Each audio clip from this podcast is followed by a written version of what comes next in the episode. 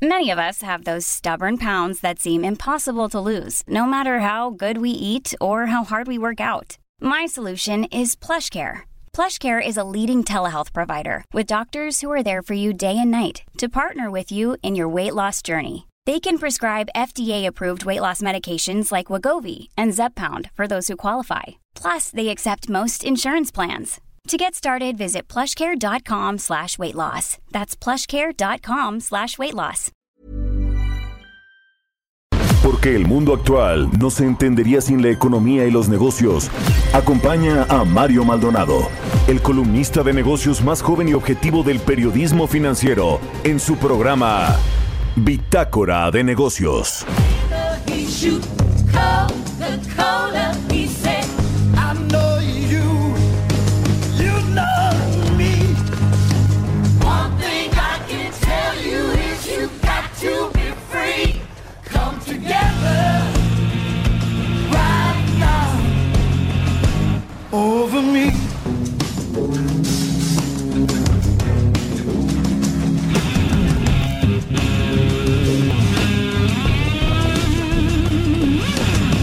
¿Qué tal? ¿Cómo están? Muy buenos días. Bienvenidos a Bitácora de Negocios. Yo soy Mario Maldonado y me da mucho, mucho gusto saludarlos en este viernes 16 de julio del 2020.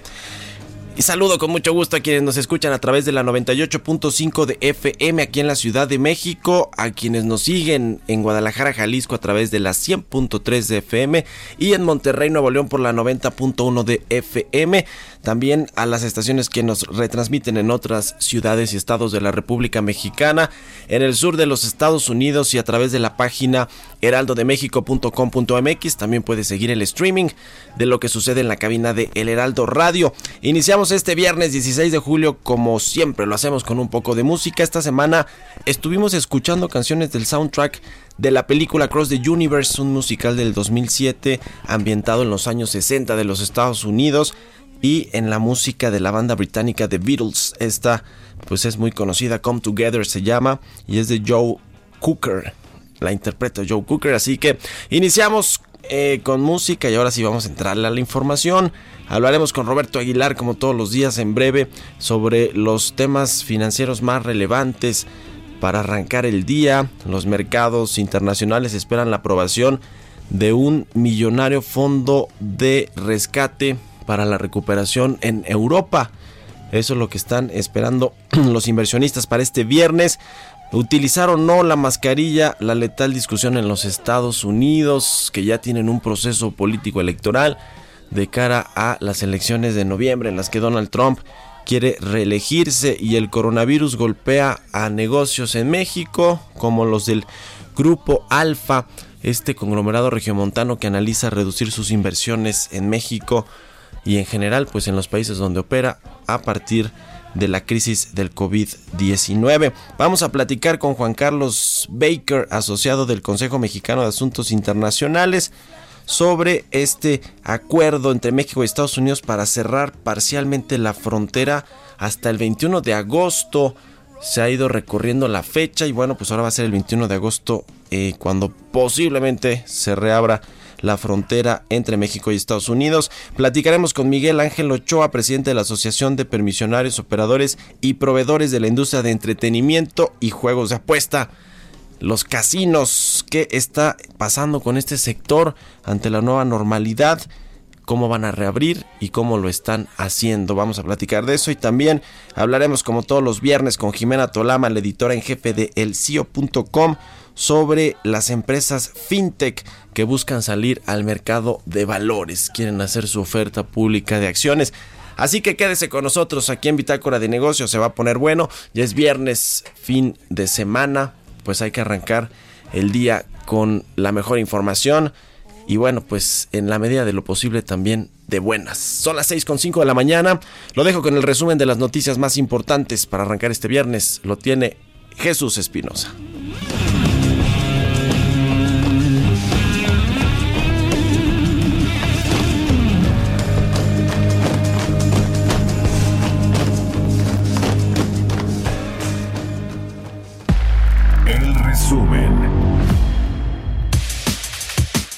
Of America estima que la deuda pública de México subirá 15 puntos este año hasta fijarse en 60% del Producto Interno Bruto. La institución financiera prevé que para el siguiente año México perderá el grado de inversión debido a la lenta recuperación y el aumento del gasto público. La Secretaría de Hacienda informó a los altos funcionarios públicos que desde ayer pueden hacer aportaciones voluntarias de su sueldo mensual neto desde el 5 al 25% en cumplimiento con el decreto de austeridad del presidente Andrés Manuel López Obrador a fin de contribuir con el gasto público para atender la crisis por el coronavirus. También la dependencia federal transfirió recursos del Fondo de Estabilización a las 32 entidades federativas a inicios de julio. Informó que recibieron en su conjunto alrededor de 20 mil millones de pesos, de los cuales 20% corresponden por ley a los municipios. La Comisión Nacional de Hidrocarburos aprobó un acuerdo para que las compañías con un contrato petrolero vean suspendidos los plazos de cumplimiento establecidos en sus programas mínimos de trabajo anteriormente aprobados, debido a que sus actividades se han visto afectadas por la pandemia del COVID-19. El presidente ejecutivo de la Asociación Nacional de las Tiendas de Autoservicios y Departamentales, Vicente Yáñez, dijo que sin programas que apoyen la recuperación económica del país por los efectos del COVID-19, el PIB de México en el 2020 puede caer hasta 12%. La directora gerente del Fondo Monetario Internacional, Cristalina Georgieva, afirmó que políticas internas más fuertes y cooperación internacional son vitales para una recuperación resiliente e inclusiva. Señaló que esto se debe hacer aunque implique una mayor presión al gasto público de los países y con ello se pongan riesgos al nivel de deuda, pues el daño será mayor si las medidas de apoyo se retiran antes de tiempo. Bitácora de negocios en El Heraldo Radio. El editorial.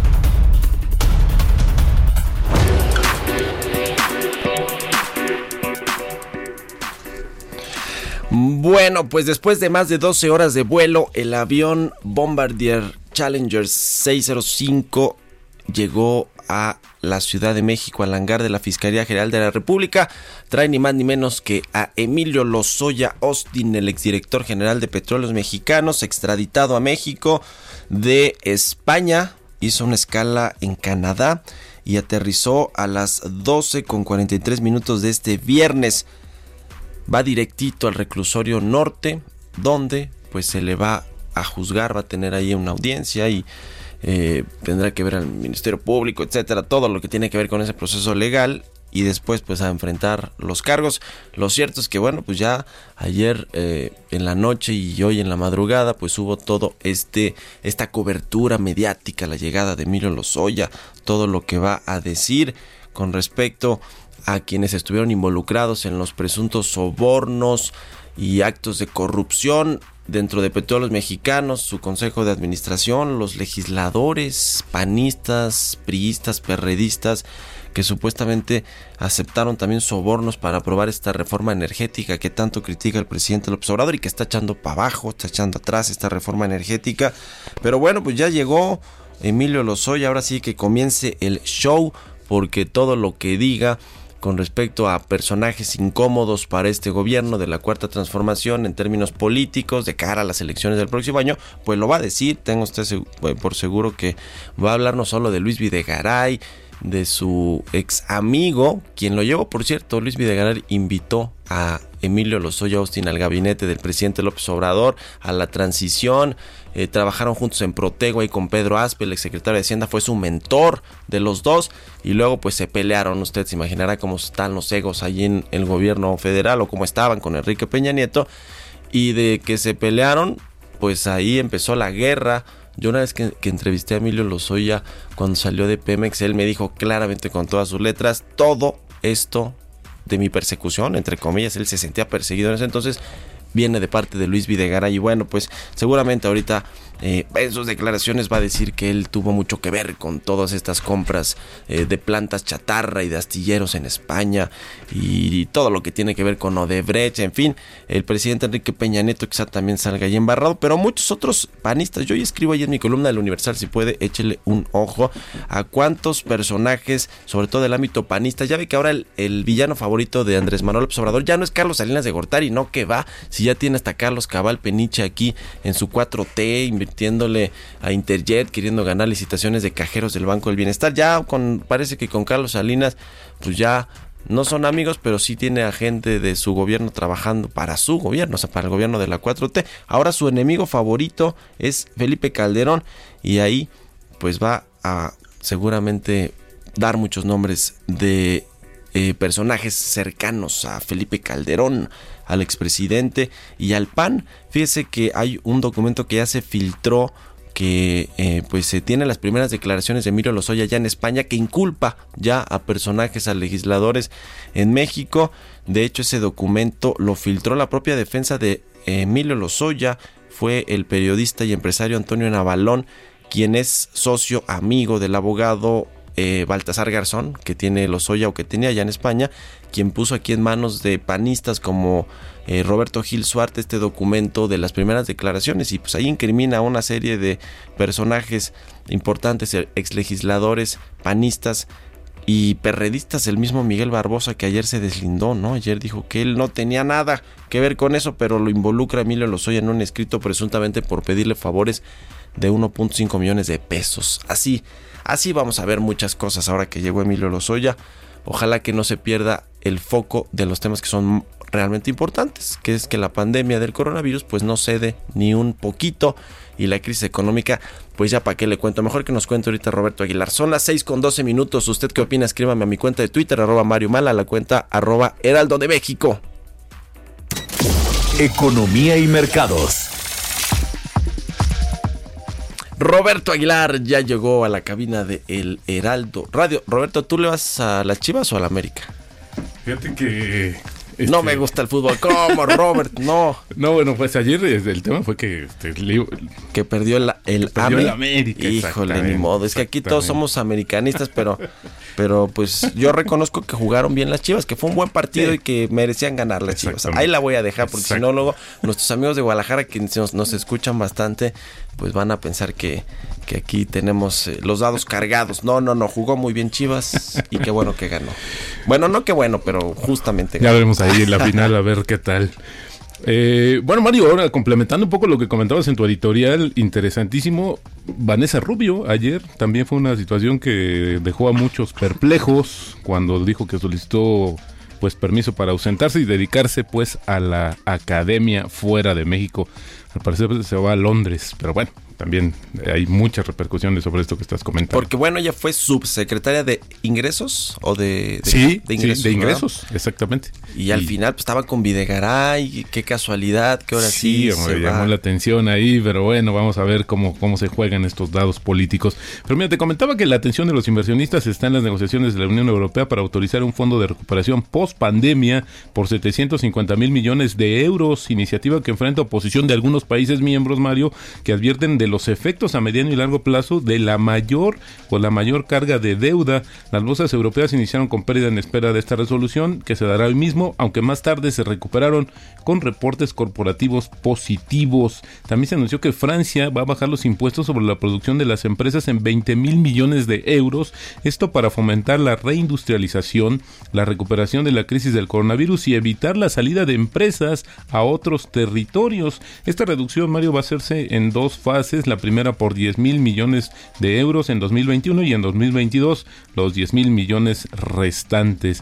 Habíamos comentado también que algunas empresas eh, francesas, el gobierno había supeditado justamente el rescate, la ayuda a que se mantuvieran justamente en el territorio galo. Y bueno, mientras que más gobernadores estatales de Estados Unidos exigieron a su población el uso de mascarillas para tratar de frenar los contagios, se reportó un récord diario de infecciones con más de 77 mil, mientras que el número de muertes en un periodo de 24 horas sumó cerca de mil.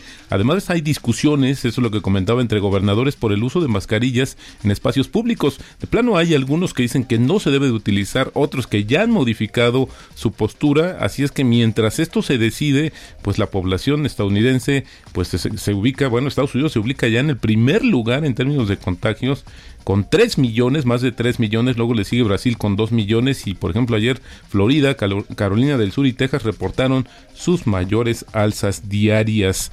El gobierno de Estados Unidos planea prohibir los viajes justamente a su país, a todos los miembros del Partido Comunista Chino y sus familias, una medida que podría empeorar ya todavía más las relaciones tensas entre ambos países. Las autoridades discuten el asunto, han comenzado a distribuir un borrador de una posible orden presidencial, pero pues esto hay que recordar que las discusiones fueron reportadas por vez primera por el New York Times, se centran en negar visados a decenas de millones de chinos, en lo que sería una de las medidas más duras en el marco de la creciente disputa con China. Y bueno, también una noticia importante que también ha generado expectativas desde hace días, Mario, es que el lunes este lunes el Congreso de Estados Unidos pues comenzaría a discutir un nuevo paquete de estímulos económicos hasta por 2 trillones de dólares adicionales en las 12 semanas transcurridas desde que el presidente Donald Trump promulgó el último de los 3 trillones de dólares hasta ahora comprometidos con la crisis se han extendido agresivamente por todo Estados Unidos con un número de casos confirmados y presuntos que se triplicó a más de 3.5 millones de personas. Y bueno, como comentábamos también, se va a terminar algunos de los planes que habían eh, dado el gobierno de alivio y bueno, pues el tema es que se puedan renovar porque pues nada más no le ven fin a esta situación.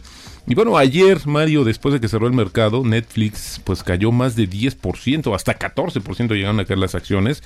Y esto porque anticipó que el crecimiento de suscriptores dio a conocer sus resultados financieros del segundo trimestre que fueron positivos. Sin embargo, anticipó que el crecimiento de suscriptores eh, no va a ser tan vigoroso como esperaban los analistas y además hubo cambios en términos de la dirección de la compañía y esto pues generó pues cierta preocupación y como te decía, que tuvieron una repercusión justamente en el precio de sus acciones. Para el primer trimestre de junio, la compañía reportó ganancias diluidas por acción de 1.59 dólares, menos que los pronósticos de los analistas que esperaban 1.81. Eso sí, los ingresos subieron 25% para reportar 6.000 100 millones de dólares.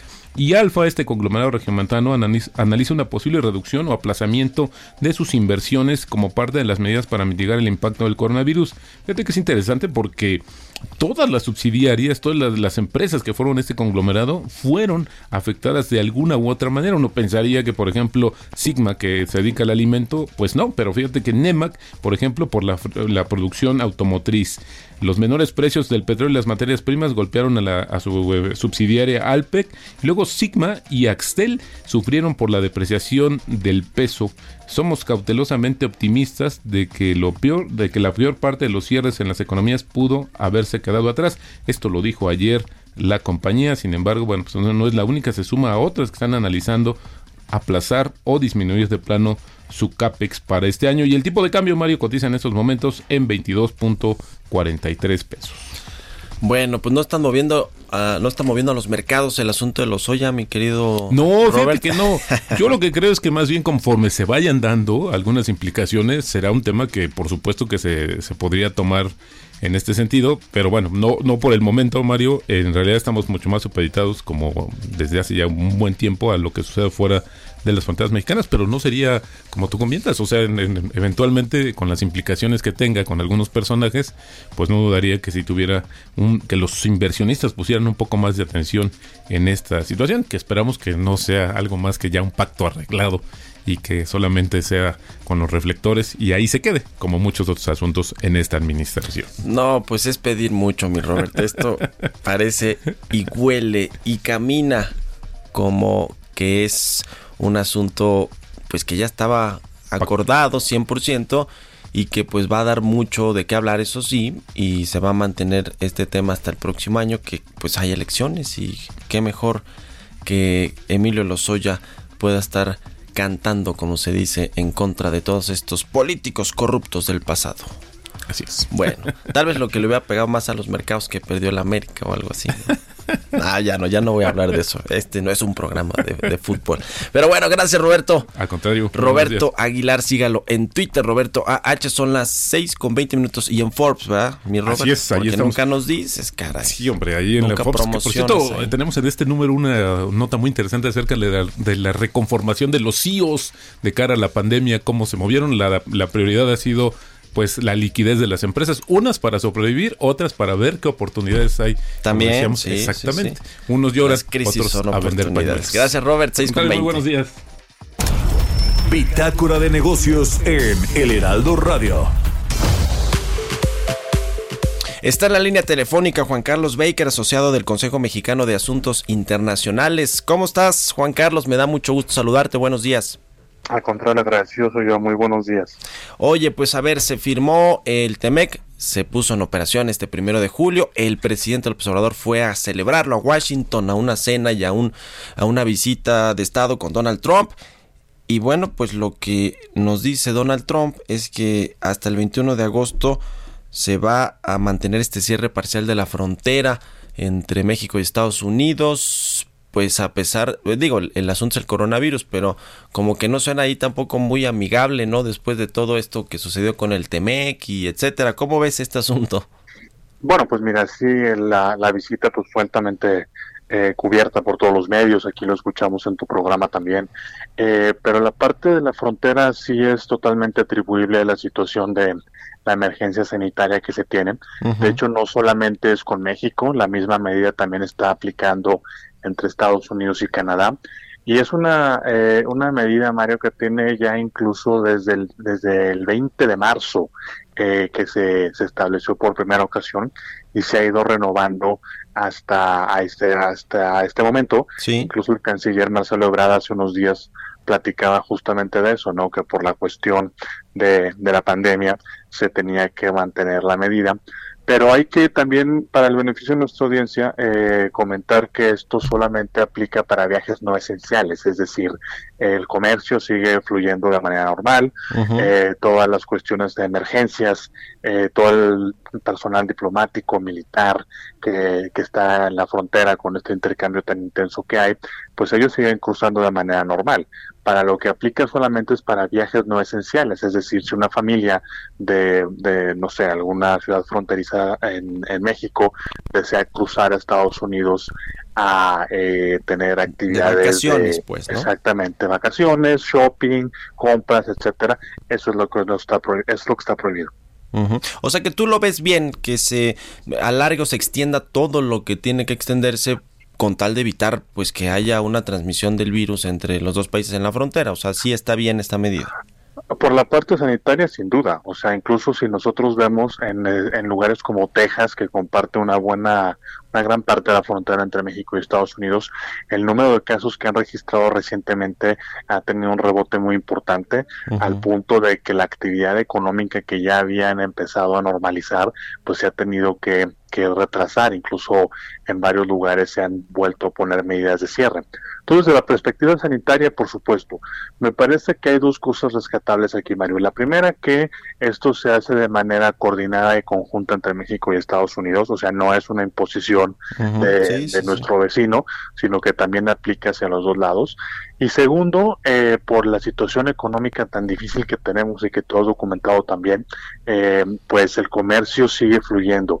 Y cuando nos damos cuenta que el comercio entre México y Estados Unidos sobrepasa los 600 mil millones de dólares, pues hombre, nos damos cuenta que ese es un motor importantísimo para que el país pueda levantarse del de lugar en donde estamos actualmente, ¿no?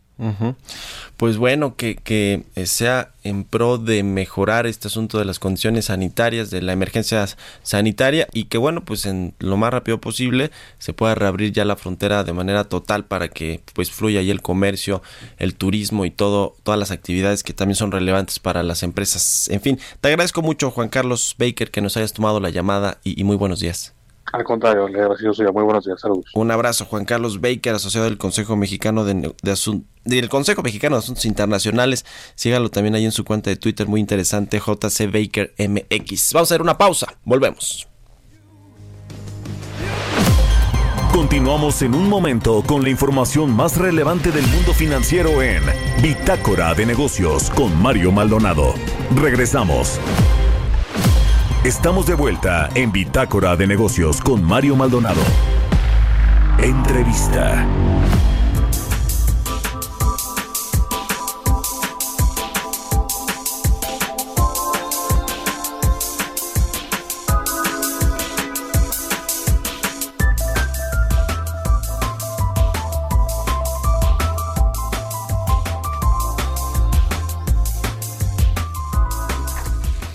Ya estamos de regreso aquí en Bitácora de Negocios. Oiga, eh, le decía que vamos a platicar en breve con Miguel Ángel Ochoa, el presidente de la Asociación de Permisionarios, Operadores y Proveedores de la Industria del Entretenimiento y los Juegos de Apuesta, los casinos, que bueno, pues están, eh, se vieron muy afectados como todos eh, los negocios del entretenimiento por el coronavirus, el cierre de las actividades, pero pues están comenzando a reabrir y en caso, bueno, algunos seguramente ya no podrán hacerlo porque les pegó fuertísimo la crisis, pero algunos estados de la República ya hay, eh, digamos, un semáforo que les permite reabrir y, bueno, pues contar con todas las medidas sanitarias necesarias para poder hacerlo de la forma más segura. Estos centros de apuesta que bueno, pues hay muchos en la República Mexicana y hay quienes les, gusta ir a eh, eh, pues apostar ahí a, los casinos y a otros centros de juego y de apuesta. Ya tenemos en la línea telefónica Miguel Ángel Ochoa. ¿Cómo estás, Miguel Ángel? Buenos días.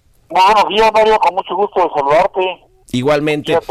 Gracias por tomar la llamada. Oye, a ver, cuéntanos, ¿cómo es la nueva normalidad para el sector del entretenimiento, de los casinos, de los juegos de apuesta? Eh, ¿cómo, ¿Cómo está siendo la reactivación? Eh, bueno, pues muchas gracias. Efectivamente, los casinos eh, hemos tenido eh, una eh, realmente una mm, sorpresa con este tema de la pandemia. Hemos cerrado desde el 17 de marzo hasta el 23 de marzo todos los casinos de México. Había hasta ese momento 384 casinos operando.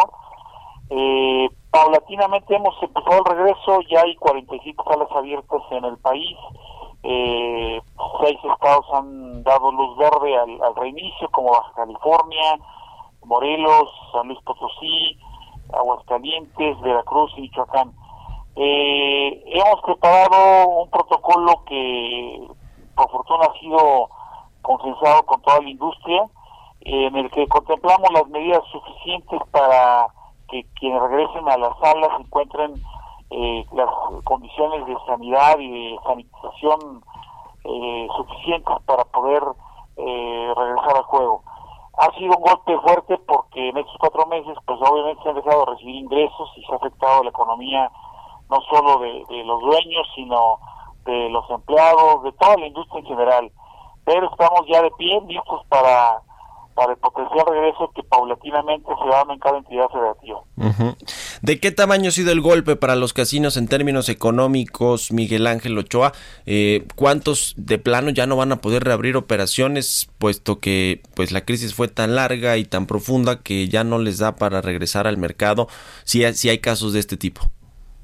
Mira, eh, no tengo estimado eh, realmente quiénes no podrán regresar. Sí calculamos que podría ser un 3-4%, hablamos de unos 10, 12 eh, casinos que no van a poder aguantar este tema porque evidentemente pues se dejaron de recibir los ingresos no solo para para los dueños de los casinos, sino para los proveedores de toda la industria que están vinculados a, los casinos, los dueños de, de máquinas, los dueños de mesas de juego, los dueños de, la, de la línea de juego online, eh, los proveedores de servicio de alimentación, de ballet parking, de bebidas, etcétera. Entonces sí calculamos que este mm, grupo de gente que pudiera no tener alternativas eh, de permanecer, eh, muy probablemente lo que hará será traspasar sus salas, dado que como solo hay 384 salas y no parece que puedan aumentarse, entonces una sala que está abierta, cerrarla por el dueño, implicaría dejar de funcionar y obviamente volverla a reabrir sería altamente costoso. Entonces es un traspaso, una asociación con, con algún capital importante, tal vez nacional o extranjero.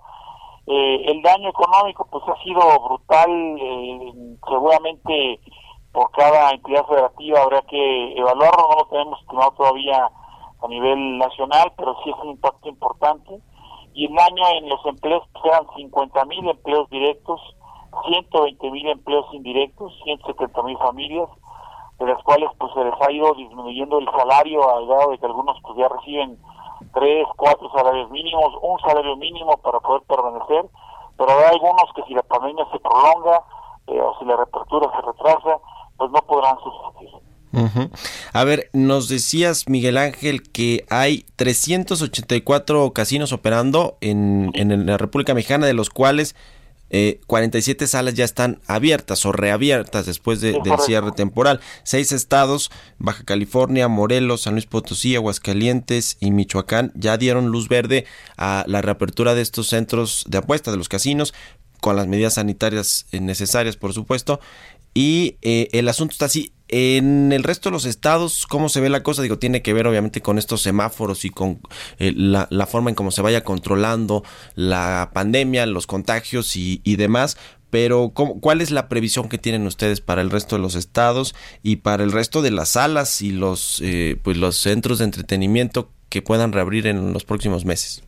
Mm, bueno, evidentemente, como tú lo señalas, el tema de los semáforos es el tema importante eh, en principio han considerado esta actividad como una actividad que debería ser semáforo verde y eso implicaría pues un reinicio de actividades muy tardío. Estamos hablando de que el semáforo verde es impredecible cuando llegará. Hoy estamos en casi la mitad de los estados del país en rojo, la otra mitad en, naranja.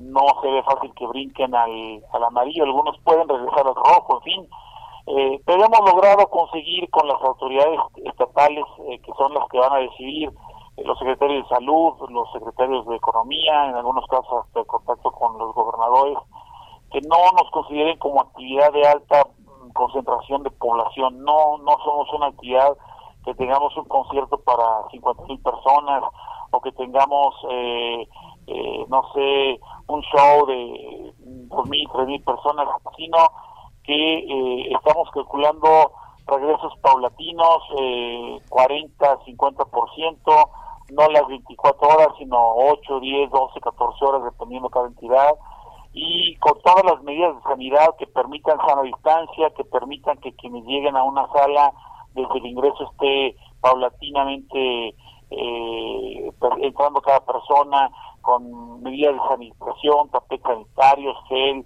control de temperatura, cubrebocas, eh, ocupan la máquina al dejarla, pues hay que sanitizarla, al salir salen uno por uno, no, no salen de manera masiva. Entonces estamos logrando convencer, en muchos casos hemos llegado ya al semáforo naranja, por eso estas seis entidades que acabo de señalar eh, nos han permitido regresar. Eh, en algunos casos serán el amarillo. Creemos que a principios de agosto tendremos tres entidades, cuatro entidades muy grandes que son Nuevo León, que son Jalisco, que son Sonora y que son Sinaloa, que nos permitan abrir. Ahí se concentra casi un 30% de, de los eh, casinos del país y aparentemente las noticias son en el sentido de que podrá abrirse a, principios de, agosto. Este mes serán algunos estados pequeños que nos podrán permitir abrir, pero estamos en espera de la decisión de cada entidad federativa. Ya. Oye, Miguel Ángel, por último te quiero preguntar sobre eh, pues el asunto de los permisos, de las renovaciones de los permisos para operar casinos en México. Eh, creo que ahora estamos están concentrados ustedes en la reactivación y en, restablecer todo lo más pronto posible para que no se pierdan empleos eh, o, se reduzcan salarios, en fin.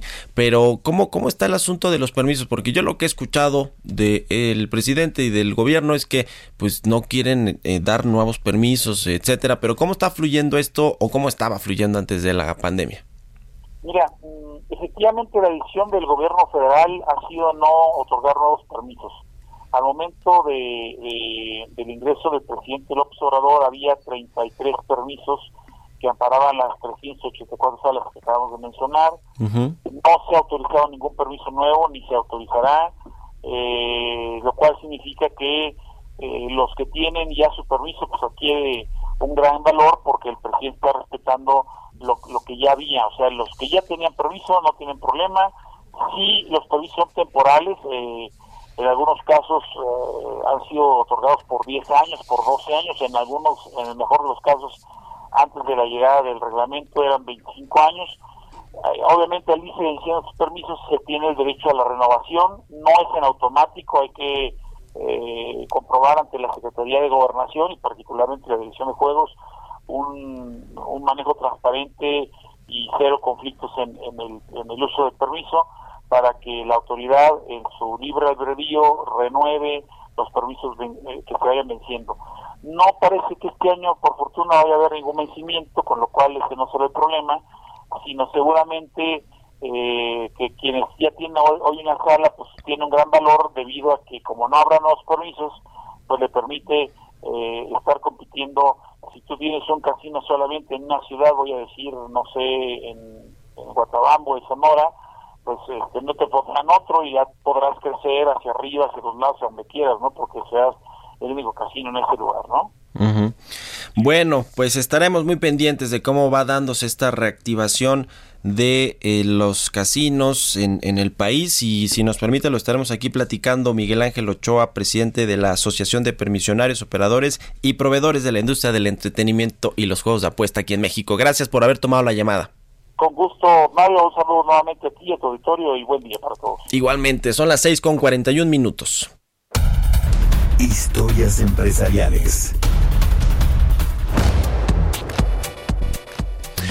Bueno, pues en la nueva normalidad también, pero en lo que tiene que ver con los cines, que también es parte de la industria del entretenimiento, fíjese que se anunció esta semana por parte de la titular de la Secretaría de Cultura de la Ciudad de México, eh, de José Alfonso Suárez del Real, dijo que a partir del 26 de julio y hasta el 19 de agosto se habilitará un autocinema dos días a la semana en la curva número 4 y puerta 15 del Autódromo Hermanos Rodríguez. ¿De qué se trata todo esto? Nos cuenta Giovanna Torres. Inspirados por los autocinemas de los años 50, el gobierno de la Ciudad de México anunció que se habilitará un autocinema en las instalaciones del Autódromo Hermanos Rodríguez a partir del 26 de julio y hasta el 19 de agosto. La iniciativa forma parte de los nuevos programas de la Secretaría de Cultura Capitalina que busca promover la vida cultural de la capital sin exponer a las familias a riesgos sanitarios innecesarios. El autocinema Michuca tendrá lugar en la curva 4 de la pista de carreras y tendrá un aforo de máximo de 415 vehículos. Las funciones empezarán a las 17 y a las 20 horas los días miércoles y domingos y se podrá acceder hora y media antes exclusivamente por la puerta 15 de la ciudad deportiva. Los boletos se venderán por Ticketmaster y tendrán un costo de recuperación de 10 pesos por vehículo, que podrán llevar un máximo de 5 en el caso de los compactos y 8 en camionetas. La Secretaría de Cultura en la Ciudad de México sugirió a los asistentes llevar sus propias palomitas y golosinas, puesto que no habrá venta de comida en el lugar. Además, las personas tendrán que usar cubrebocas en caso de descender del vehículo. Finalmente, la cartelera tendrá una variedad de películas mexicanas, entre las que destacan títulos como Babel y Un Día Sin Mexicanos. Para Bitácora de Negocios, Giovanna Torres. Innovación.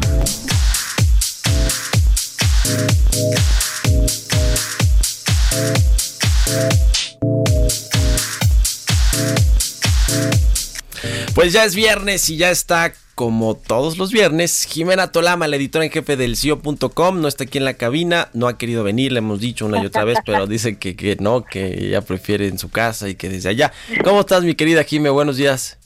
Mi querido Mario, no me quemes. Ya te quemé al aire. No, no es cierto, Jimé.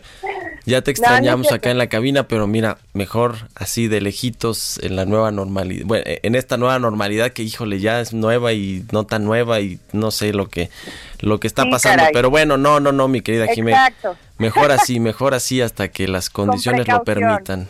¿De qué nos vas a platicar hoy, Jimé? Exacto, pero de todas formas aquí seguimos y pues vaya que las fintech han dado noticias en los últimos días, en eso me voy a enfocar hoy, antes de pasar a otros temas que también tenemos que comentar, pero adivina qué empresas se están poniendo las pilas para estrenarse en el mercado de valores. Las fintech. Exacto. Eso, eh, mira, adiviné, no, no es cierto, mi querida Jiménez, lo anuncié al inicio del programa las startups de, de tecnología financiera, y esto está ocurriendo en México y en Estados Unidos, ¿eh? Y a ver, o sea, todo este tema de la pandemia sí vino a retrasar eh, pues varias salidas a bolsa que se esperaban este año, pero faltan seis largos meses de este año, así que esperemos que el panorama mejore y con ello se cumplan algunas de estas grandes expectativas de empresas que salen a bolsa. En el caso de Estados Unidos, cada vez se hace más fuerte el rumor de Coinbase Se trata de la compañía de criptomonedas más prominente en ese país. ¿Y por qué importa? Porque se ha convertido en un jugador clave en el manejo de los activos virtuales, como es el caso de Bitcoin, por ejemplo. Además, en un momento en que la industria todavía no termina de cuajar en el mercado y en términos de aceptación de la gente, súmale este asunto de las regulaciones. Lo que dicen los rumores es que ya está en conversaciones con los bancos de inversión y bufetes de abogados para preparar los papeles. Quizá lo haga a través de un listado directo. Hay que recordar que esta opción está muy de moda entre algunas compañías de Silicon Valley. Lo hicieron Spotify y Slack y lo que hacen es que no emiten acciones nuevas y no recaudan dinero adicional, sino que los inversionistas que pusieron dinero en rondas de capital privado anteriormente venden al mercado esas acciones que ya tenían. Esto lo que hace es que se queden fuera los bancos de inversión y que solo sean asesores en el proceso y pues esto al final evita que este tipo de empresas les paguen millonarias sumas de dinero por colocarlas en el mercado.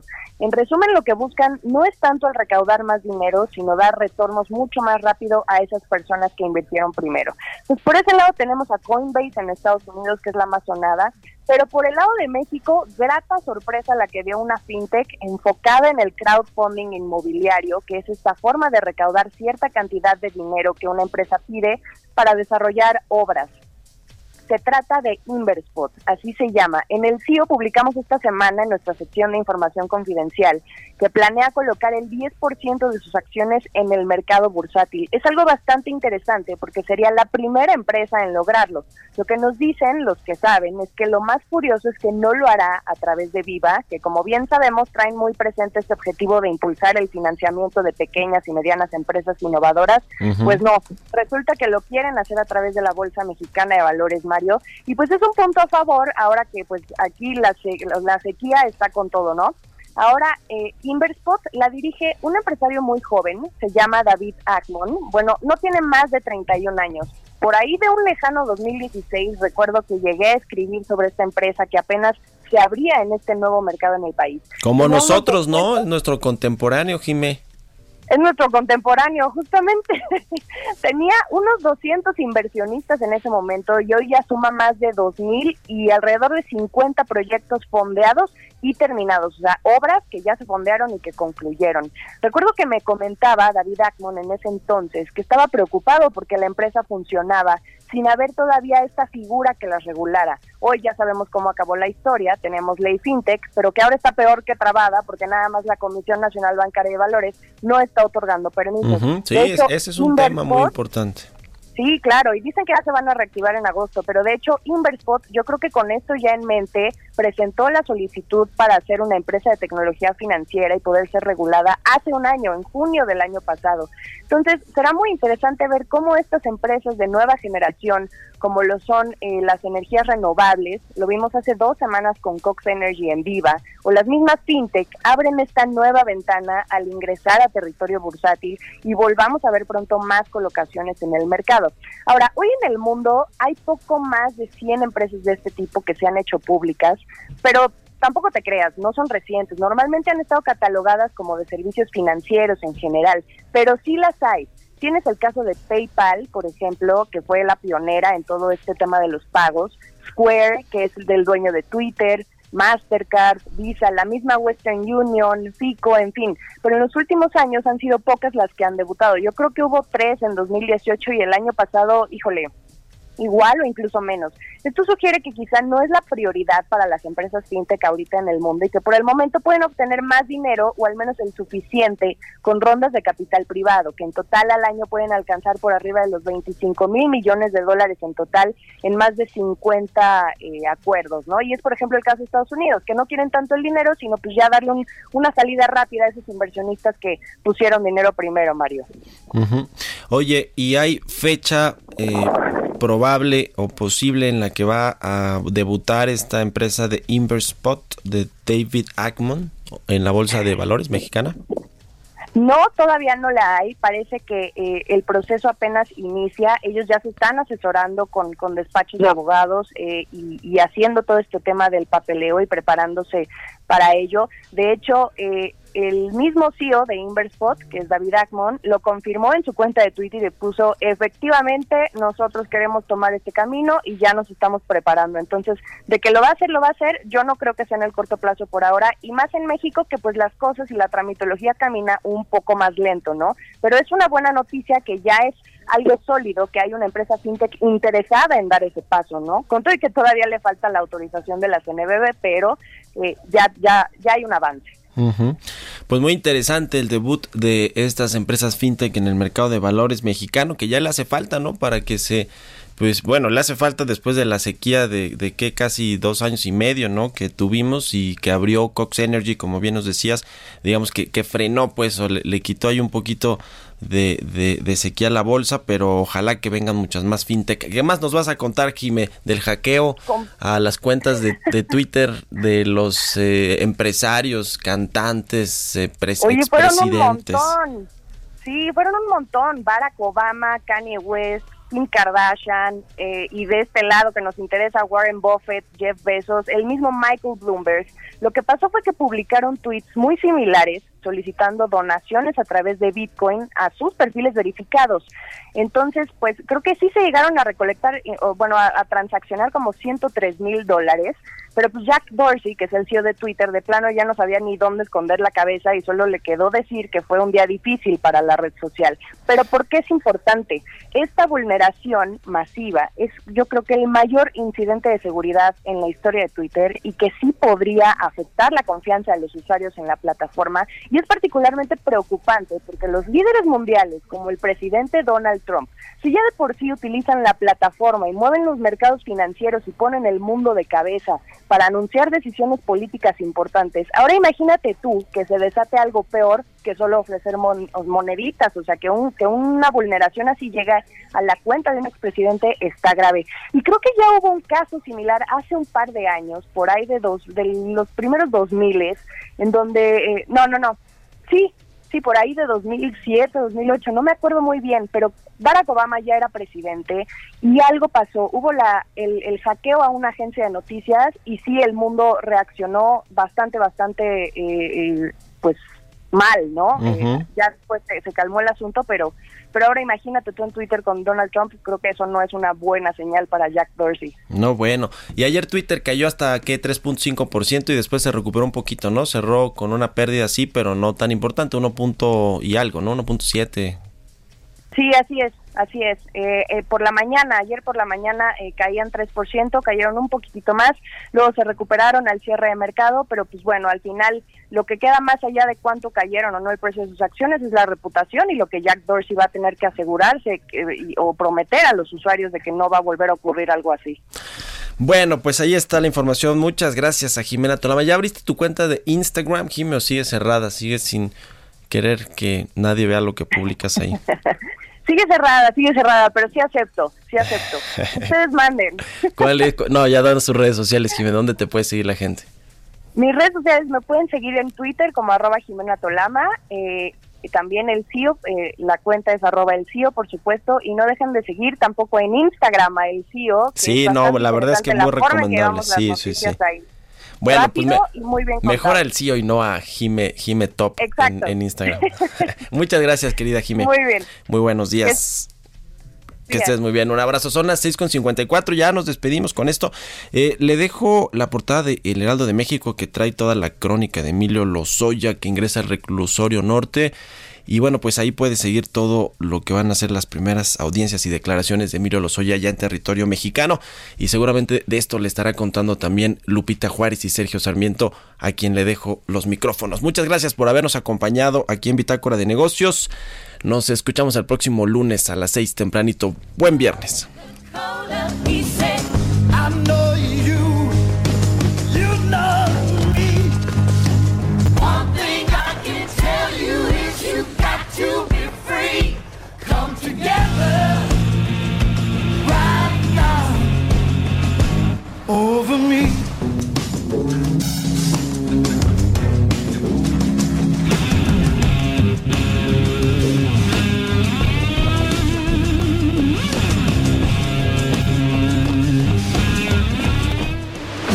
Fue Bitácora de Negocios con Mario Maldonado, donde la H suena y ahora también se escucha. Una estación de Heraldo Media Group. Mom deserves the best, and there's no better place to shop for Mother's Day than Whole Foods Market. They're your destination for unbeatable savings, from premium gifts to show-stopping flowers and irresistible desserts. Start by saving 33% with Prime on all body care and candles. Then get a 15-stem bunch of tulips for just $9.99 each with Prime. Round out Mom's menu with festive rosé, irresistible berry chantilly cake, and more special treats. Come celebrate Mother's Day at Whole Foods Market.